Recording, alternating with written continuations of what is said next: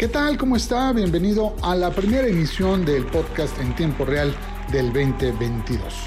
Sí a la eutanasia, muerte sin sufrimiento físico. Así lo describe la Real Academia de la Lengua Española como el significado de la palabra eutanasia desde la perspectiva médica.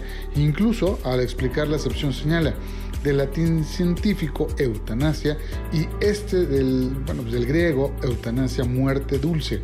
Le comparto esto porque la semana previa Movimiento Ciudadano planteó su iniciativa en la Cámara de Diputados para aprobar la muerte asistida en las leyes mexicanas.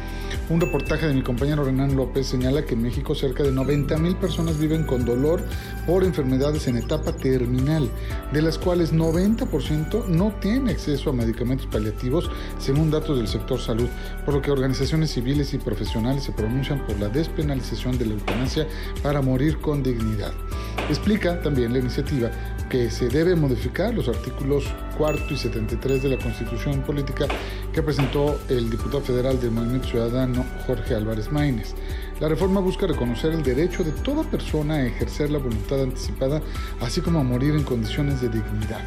Yo le planteo el tema porque seguramente si usted que me está escuchando conoce de algún familiar o alguien, algún amigo que haya estado en una circunstancia pues ya de una extrema gravedad en una enfermedad que en muchas ocasiones solamente alarga la agonía, cuyo tratamiento solamente alarga la agonía. Cuando se llega a este momento, cuando se llega a una circunstancia de este tipo, pienso que sí debe existir la libertad y por supuesto el marco jurídico para que tanto el paciente como su familia puedan tomar esa decisión, que sin duda es dura, que sin duda debe ser tristísima, pero también lo es, y además desgastante económica, social y emocionalmente, pues una agonía de 6, 3, 9, 12 meses de una persona que se sabe con toda la claridad científica y médica, diagnóstica pues, que no podrá tener una calidad de vida adecuada.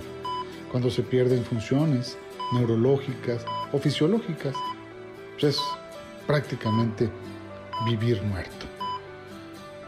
Yo le quiero decir que es momento, me parece, de analizar, de revisar todas estas reflexiones y que, pues sí, se discuta en la Cámara, que se discuta realmente y que no le tengan miedo los diputados a que este tema se lleve a una escena, un escenario moral o religioso. No, es un tema de salud pública, es un tema, pues sí, de ver a una persona que se consume en los últimos meses, semanas de su vida, pero que ya no es esa persona, ya no es la persona que fue. Se llama muerte por piedad.